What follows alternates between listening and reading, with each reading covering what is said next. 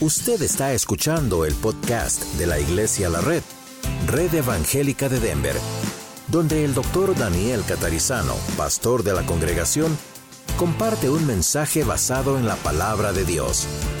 Ahora abra su corazón y permita que en los próximos minutos el Señor le hable y le bendiga.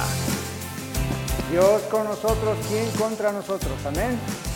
Bienvenidos otra vez, vamos a abrir nuestras Biblias en el libro de Isaías. Ahí por la mitad de la Biblia vamos a ver un versículo y varios versículos después en el medio, dando a, propósito ahora la bienvenida a los que están viéndonos también en los medios digitales, en el momento del mensaje.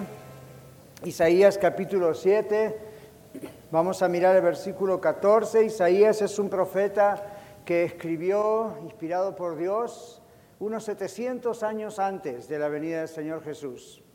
Okay, lo que estamos celebrando hoy es realmente algo que la profecía profetizó, el profeta, repito, profetizó unos 700 años aproximadamente antes de la llegada a Belén de nuestro Señor Jesucristo, relato que hemos oído de este hermano y de esta hermana recién.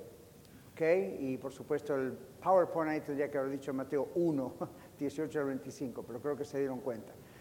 Vamos a abrir, entonces la Biblia y si usted nos visita por primera vez, si no tiene una Biblia, no tenga pena, no tenga vergüenza de alzar su mano y le sugiere le alcanzan una Biblia y ese es nuestro regalo para usted. Y sepa que no lo regalamos simplemente hoy porque estamos celebrando Navidad, siempre regalamos. Aquí hay atrás, siempre regalamos una Biblia a las personas que nos visitan y no tienen una Biblia. Otros tienen una Biblia en el celular, yo también, pero a veces nos gusta tenerla en papel, ¿verdad?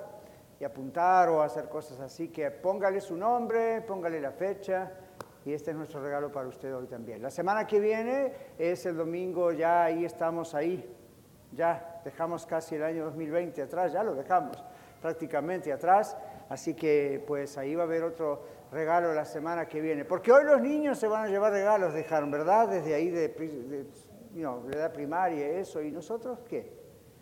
Pobres los adultos. Entonces, la semana que viene nos toca a nosotros. ¿Qué les parece? Lo único que les digo es, no tiene azúcar. Para los que están pensando, ¿cuál va a ser el regalo? No tiene azúcar. ¿Ok? Muy bien. ¿Encontraron entonces Isaías 7? Isaías capítulo 7 es un solo versículo, no se adelanten a leer o vayan para atrás, leamos ese nada más, pero vamos a hablar primero y luego vamos a tener la Biblia abierta y otros textos que vamos a compartir. Señor, ahora vamos a compartir tu palabra. Durante toda esta primera parte hemos hablado contigo y hemos recordado el nacimiento de Jesús. Y ahora es el momento en que tú quieres hablarnos a nosotros a través de este mensaje. Ayúdanos a estar con toda nuestra atención aquí, a no distraernos, a prestar mucha atención porque nos vas a hablar a cada uno en particular, a todos como grupo, como iglesia. Te damos gracias, Señor, en el nombre de Jesús. Amén. All right. Muy bien, vamos a capítulo 7.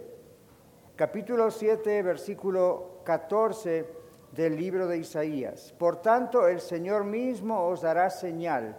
He aquí que la Virgen concebirá y dará a luz un hijo y llamará su nombre Emanuel. Esto es, Dios con nosotros.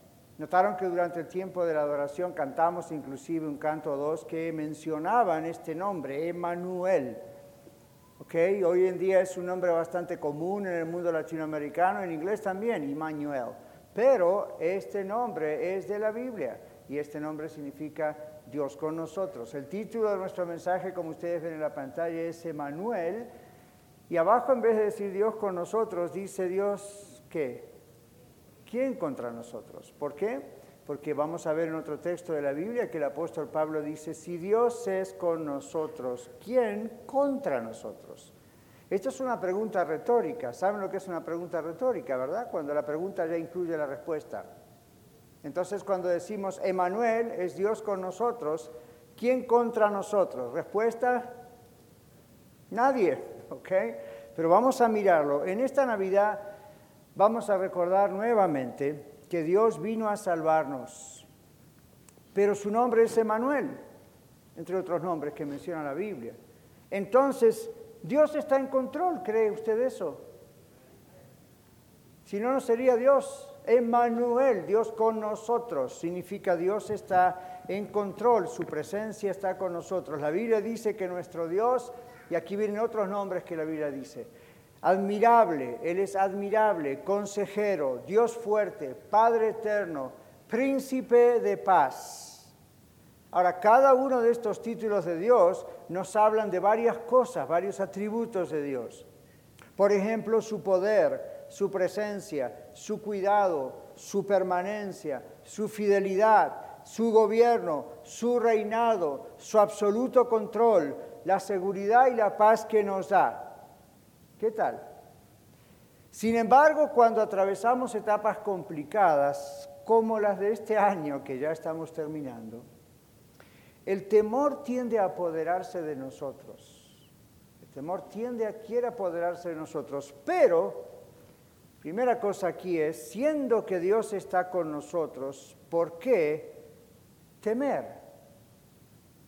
Esa es la pregunta de nuestro primer punto. Siendo que Dios está con nosotros, ¿por qué temer?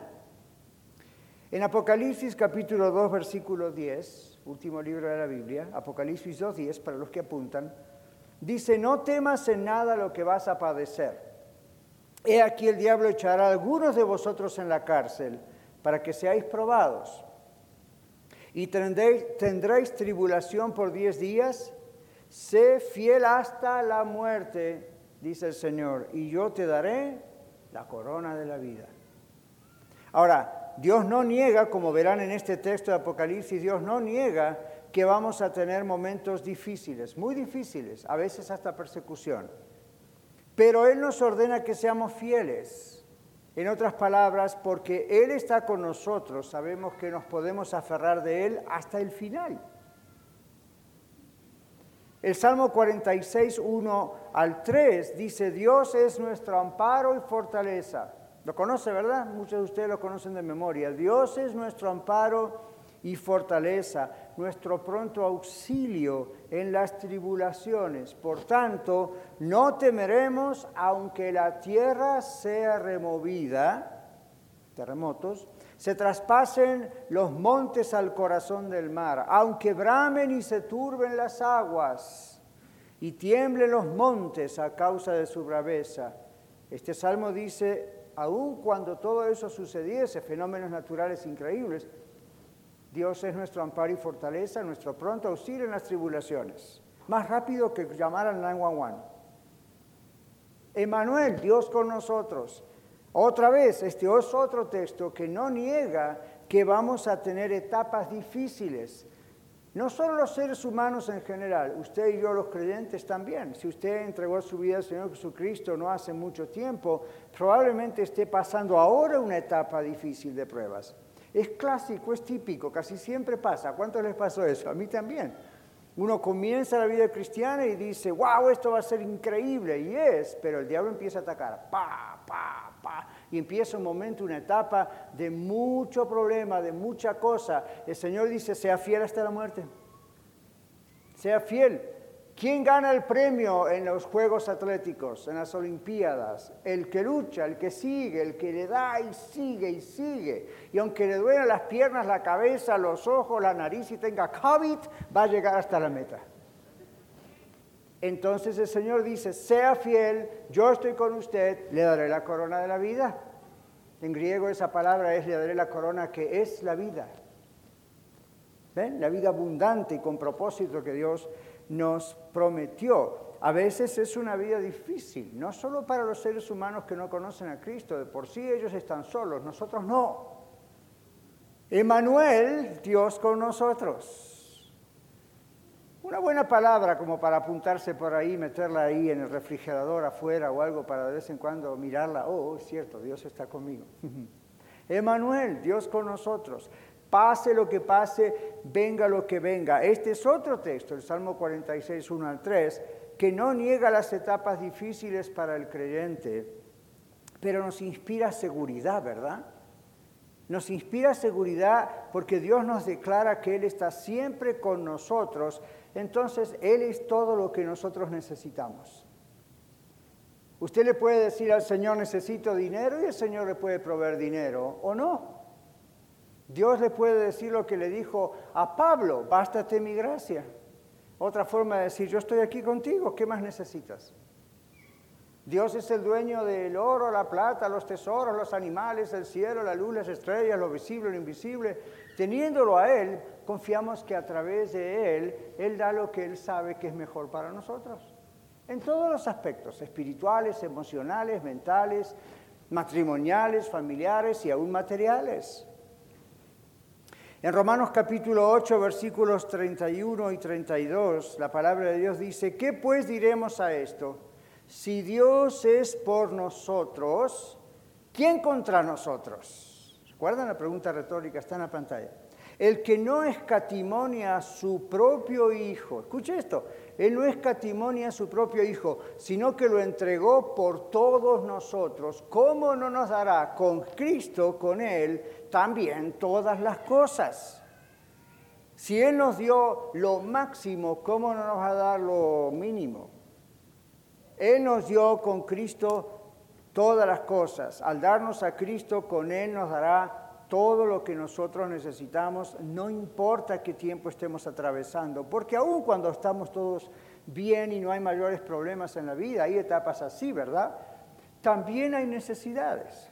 Y Dios dice, yo estoy con ustedes, yo soy Emanuel, Dios con ustedes. Y cuando hay dolor o duelo, luto, enfermedad, falta de trabajo, depresión, no importa si hay alegría, gozo, Dios dice, yo estoy con ustedes. Mi nombre es Emanuel.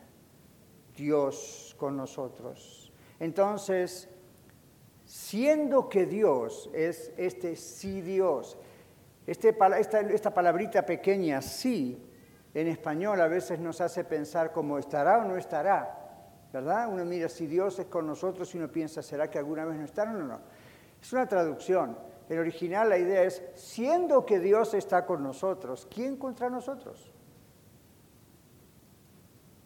Siendo que Dios está con nosotros, ¿quién contra nosotros? Ahora, en el contexto, el apóstol Pablo, inspirado por el Espíritu Santo, está hablando a una iglesia en Roma, o un grupo de iglesias en Roma, y en el contexto él está hablando de haber sido rescatados de la condenación. El texto comienza diciendo en el versículo 1, ahora pues no hay ninguna condenación para los que están en Cristo Jesús. Es el título, ¿verdad? Así empieza. Y luego sigue, sigue, sigue. Y llega a este texto. Si Dios es con nosotros, ¿quién contra nosotros? El texto habla de el diablo como acusador, el, texto habla de otros como acusadores y de problemas, y, y Dios dice, pues yo estoy con ustedes. Si yo estoy con ustedes, ¿quién puede contra mí? Dice el Señor. Nadie. Entonces nosotros tenemos que recordar que nada ni nadie nos puede separar del amor de Dios que es en Cristo Jesús, Señor nuestro. Mismo contexto. ¿Recuerdan el texto? Ni la muerte, ni la vida, ni ángeles, ni principados, ni potestades, ni lo presente, ni lo porvenir, ni lo alto, ni lo profundo, ni ninguna cosa creada nos podrá separar del amor de Dios que es en Cristo Jesús. Dios está con nosotros, mis hermanos. Emanuel, Dios con nosotros. No temamos, venga lo que venga, ¿Por qué? Porque nuestro defensor y protector está con nosotros. No temamos, sea quien sea que esté en la Casa Blanca, en el Congreso, en la Cámara de Representantes, en la Suprema Corte de Justicia o en el gobierno de otro país que trate de dominar al mundo. ¿Saben qué? Ninguno de estos poderosos de la tierra está en el trono de los cielos reinando con poder y majestad. No tema. El temor es sumisión. El temor es sumisión, es, es someterse mental y espiritualmente a alguien. El temor es sumisión mental. El temor es sumisión, submission, espiritual. Es una forma de idolatría. Ese es el engaño del miedo. El miedo hace que usted se arrodille a los pies del miedo y el miedo le controle. Hacerle caso al temor es falta de fe en Dios. No estoy diciendo que el temor no venga, el temor nos viene a todos, a mí también. El asunto es qué hacemos cuando viene el temor. Si le damos lugar en nuestra vida y le hacemos caso, nos sometemos a ese temor. Y ya ves cómo maneja nuestra vida, ¿verdad? Y nuestras decisiones y nuestras actitudes. Temor en realidad es falta de fe en Dios.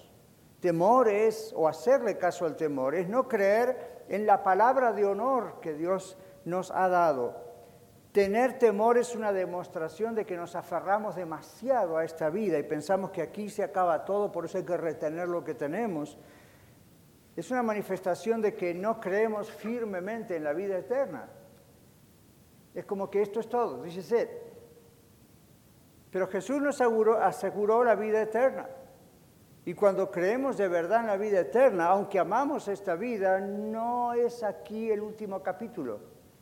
Gracias a la muerte y resurrección de Cristo, para eso vino a nacer, para crecer y luego morir pagando por nosotros. Gracias a eso somos salvos los que hemos entregado nuestra vida a Él. Temer es dudar eh, de aquel al que confesamos como Señor y Salvador, ¿verdad?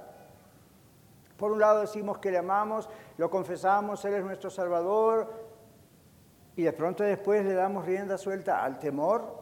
No, Temer es dudar de aquel a que confesamos como Señor y Salvador de nuestras vidas. No hay que temer. Entonces, siendo que Dios está con nosotros, nada ni nadie puede contra nosotros. En segundo lugar, siendo que Dios está con nosotros, siendo que Dios está con nosotros, la otra pregunta es, ¿por qué angustiarnos? Dios tiene misericordia abundante para nosotros. Hay un texto en la Biblia que dice en el Antiguo Testamento que la misericordia del Señor se renueva día a día, constantemente con nosotros. No hay por qué entrar en una situación angustiante.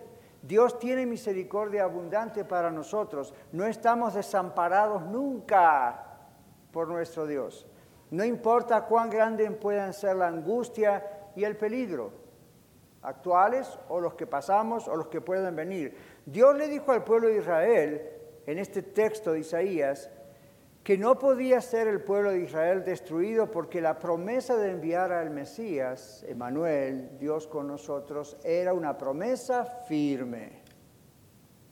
Esto se cumplió cientos de años después, como dijimos al comienzo del mensaje, pero fue una señal muy alentadora para los judíos porque les aseguró que Dios nunca los desecharía.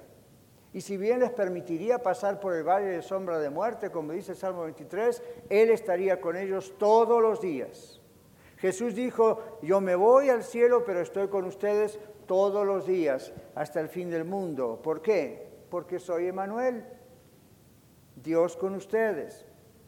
Dios mismo vendría a la tierra y vino a la tierra a salvarnos y la angustia, las batallas e inclusive la persecución no pueden destruir a nadie en el camino, a nadie que está aferrado del Señor.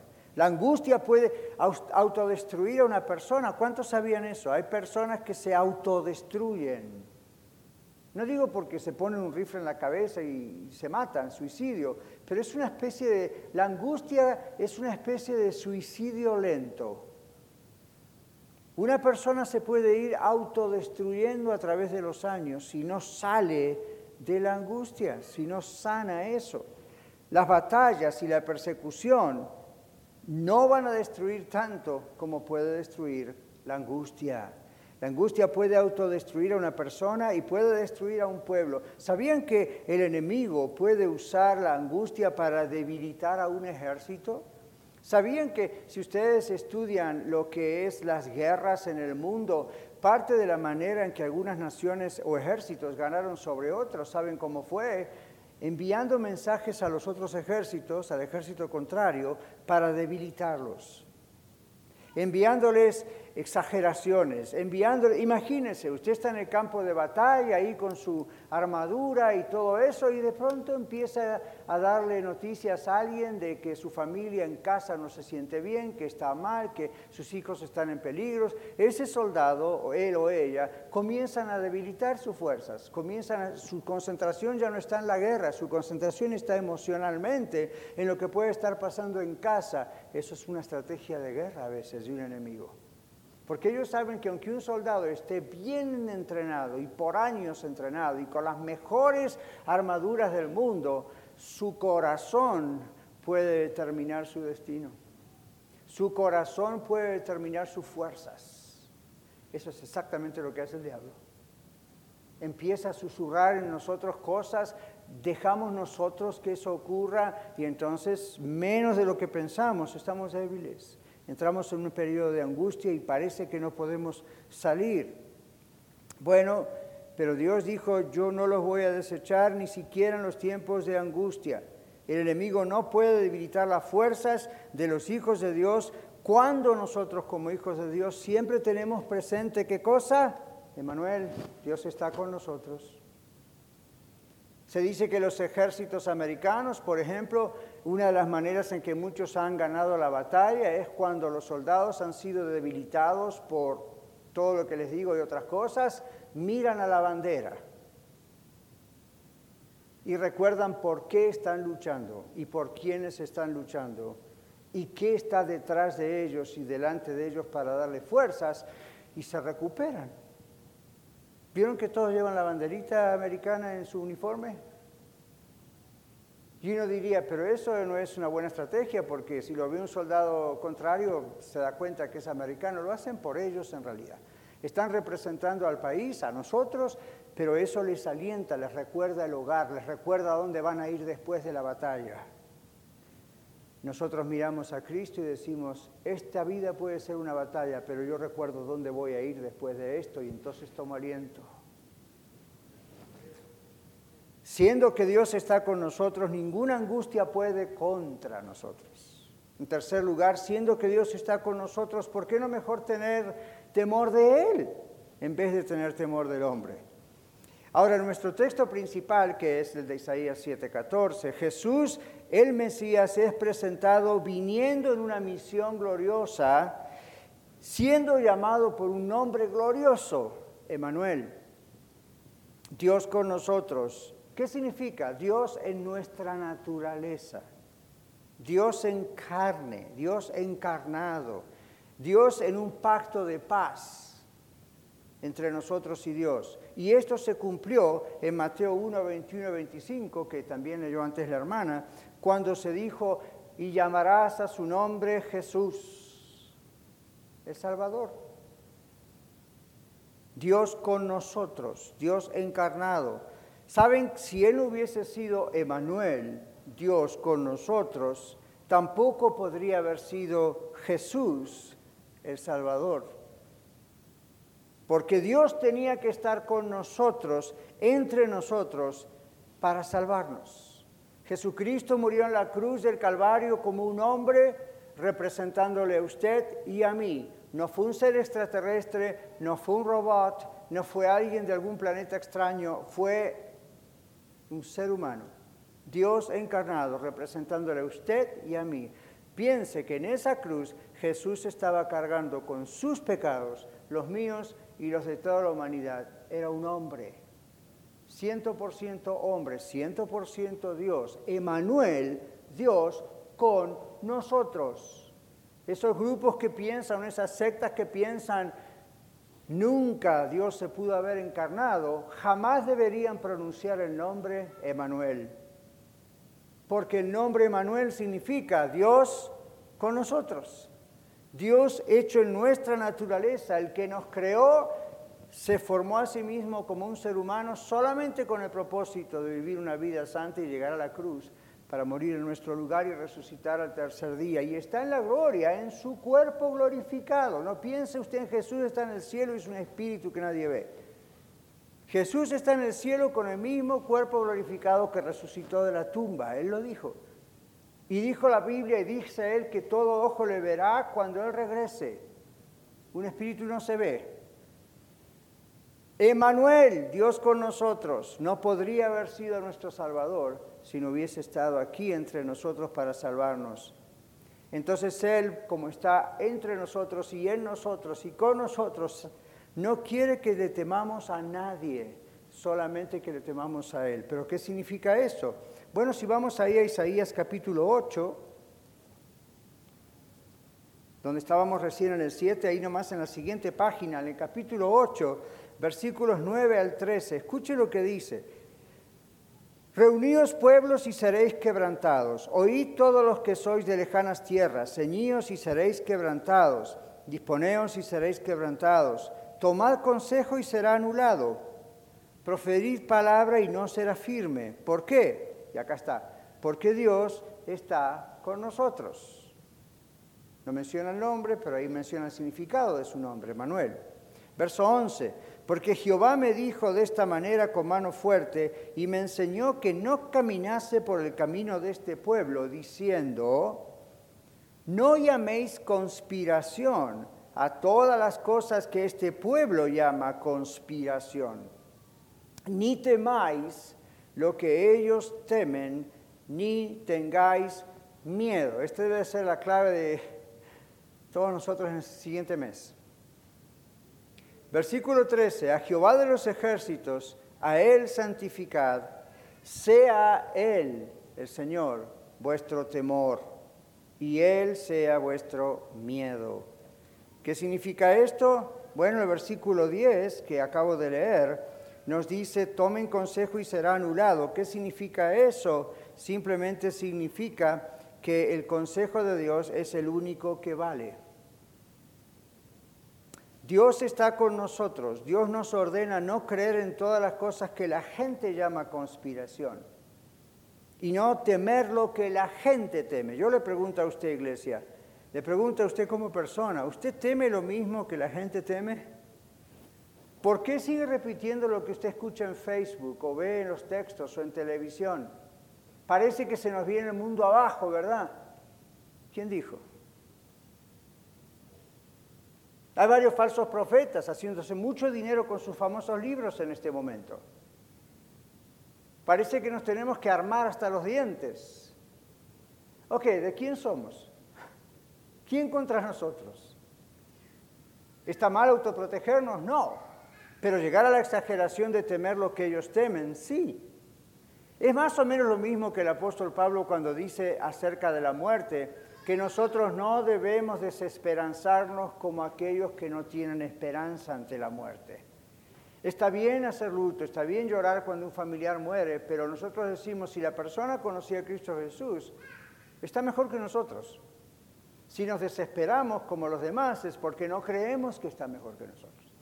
No creemos en la salvación. Si creemos, ¿a qué desesperarnos? Lloremos, pasemos el proceso natural de luto, pero tiene un punto. En este caso es lo mismo. Hoy en día ustedes ven las noticias de lo que pasa en Washington, D.C. Estos días se está hablando de que hay una conspiración, China, Irán y Rusia. Bueno, es probable que ya ni es una conspiración y es cierto. El punto aquí es, ¿y vamos a temer lo que los demás temen, aun si eso es cierto o no? Emanuel está con nosotros. ¿Quién puede ser más grande que Dios? Y usted dirá, pero pastor, si las cosas se ponen mal, y si bueno, que se pongan mal. ¿Cuál es el gran problema? Y usted dice, pero ¿y si viene una persecución y ya no podemos reunirnos acá en el templo? Ah, no, yo conozco un parque cerca, si quieren vamos ahí. What's, what's the big deal? ¿Por qué estamos tan aferrados a la, vida, a la vida y al templo y a esto? Y gloria a Dios por esto, pero en realidad no se trata de esto. No se trata de nada de esto, se trata de Él. Entonces, si algo pasa, que pase. Si gana Trump, Dios habrá decidido que sea así. Gana Biden, Dios habrá decidido que, que sea así. Y usted dirá, pero mis oraciones no fueron respondidas o de una manera o de la otra. Recuerde que usted ora, pero Dios es el que decide. Y si Dios decide este, alabado sea el Señor. Si Dios decide el otro, alabado sea el Señor. Aunque lo digamos, alabado sea el Señor, alabado sea el Señor. No llamen conspiración a las cosas, os conozco, no llamen conspiración a las cosas que se llaman conspiración. No teman lo que otros temen. Este mensaje habla de Manuel, ¿por qué tenemos que tener miedo? No se enrede en todas esas situaciones ahí, se meta testeando, ya vio lo que va a pasar, mire, compre más latas de frijoles porque se acaba el mundo. Si se acaba el mundo, ¿para qué quiero frijoles? Ármese hasta los dientes. Ah, you know, ok, pero ¿hasta dónde? Entonces está bien, vamos a ser sensatos, vamos a ser honestos, vamos a protegernos, vamos a ayudarnos. Ahí es cuando la iglesia entra en un avivamiento, porque juntos entonces sí vamos a poder llevar las cosas adelante. ¿No será que eso es lo que quiere el Señor? I don't know. En esta iglesia hace como dos años que estamos hablando por avivamiento. Y a lo mejor en nuestra mente el avivamiento iba a venir si nos ponían una carpeta roja cuando pasábamos los cristianos por la calle. ¿Qué tal si es al revés? Y eso produce miles y miles de personas buscando al Señor. Emanuel, Dios está con nosotros. No problem. Siendo que Dios está con nosotros, ¿por qué no mejor temerle a Él? ¿Qué significa esto? No está hablando de pánico a Dios, no está hablando de temor a Dios, ah, pienso en Dios y me da miedo. Los que somos de Cristo no tenemos por qué tener miedo, Él es nuestro papá. Es una santa reverencia, es un temor respetuoso a Dios, es un temor inspirado por la majestad de Dios y por su amor por nosotros. En realidad es sumisión a Dios, eso es el temor, es adoración a Dios. Recuerden que dijimos que el temor puede llegar a ser idolatría cuando uno teme lo que no debe. Acá estamos diciendo el temor es adoración cuando uno teme al que debe temer. Emanuel, Dios con nosotros, es nuestro consuelo. Esto es lo que significa el versículo 10 cuando dice, no busquen consejo por otro lado, búsquenlo en el Señor. Dios está con nosotros. Nuestra tierra es la tierra de Emanuel. No es solamente Israel la tierra prometida. Hoy en día es la tierra, es del Señor. Siempre ha sido así. No temamos porque nada puede contra Emanuel nuestra consolación en tiempos difíciles. Si usted está pasando aquí hoy tiempos difíciles, ¿quién no? Cómo usted viva sus tiempos difíciles va a depender de quién es usted, a quién le pertenece. Si su Dios es el único Dios y se llama Emanuel, no hay problema. Dios nunca abandona a sus hijos.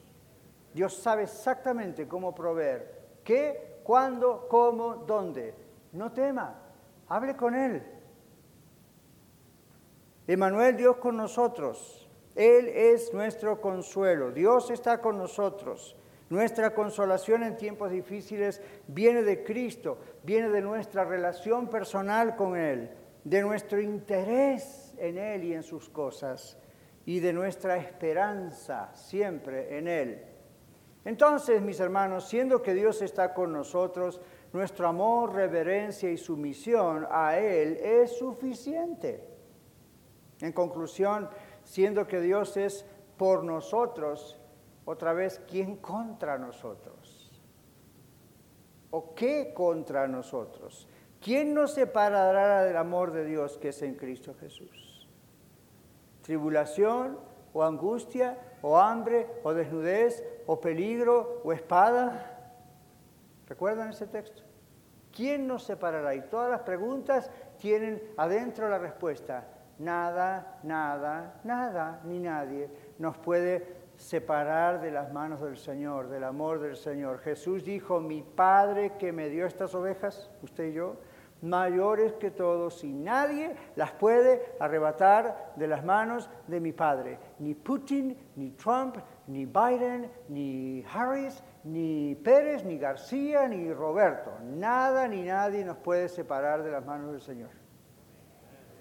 Siendo que Dios es por nosotros, ¿quién contra nosotros? Vivimos tiempos peligrosos, es cierto. No sabemos qué viene, es cierto pero debemos recordar que Dios está en el trono y les garantizo que es mucho más grande que los palacios de Putin, que es mucho más grande que la Casa Blanca, que es mucho más grande y majestuoso que el mejor, palacio en Ciudad de México. Dios está en su trono, nadie lo va a mover de ahí. Dios mira desde los cielos y somos microhormigas delante de Él si se trata de potencia. ¿Quién contra nosotros? Emanuel es con nosotros. Celebramos su nacimiento, Dios en nosotros, con nosotros. ¿Quién contra nosotros? Si algo que la Navidad nos recuerda, es eso. Si usted aún no sigue a Cristo Jesús, usted está desprotegido. usted tiene razón de tener miedo. Oiga, comprendo, usted tiene razón de tener miedo. Pero si usted tiene a Cristo en su corazón, no tema. La pregunta es, ¿tiene usted a Cristo en su corazón? ¿Sabe usted que Dios le ama y le quiere salvar? Si alguien aquí está o en Facebook que no conoce todavía a Jesucristo, no se ha entregado a Él, ¿sabe que está desprotegido?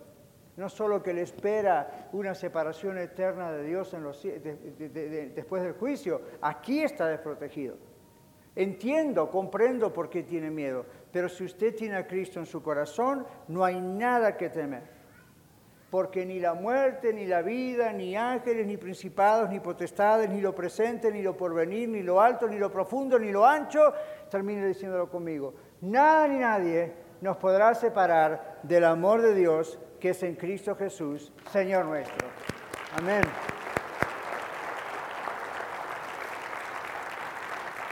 Señor, te damos gracias porque así es y te pedimos perdón por tantas veces que las noticias, el miedo nos conmueven al punto de idolatría, al punto de tener miedo, al punto de adorar el miedo, de someternos a ese temor. Perdónanos, Señor, y ayúdanos a estar firmes en ti. Y aquellos que aún no han entregado sus vidas a ti, no saben que pueden ser salvos, sálvalos, oh Señor, toca sus corazones y que ellos hoy mismo se arrepientan, como también lo hemos hecho nosotros un día, te pidan perdón e inviten a Cristo a entrar en sus corazones.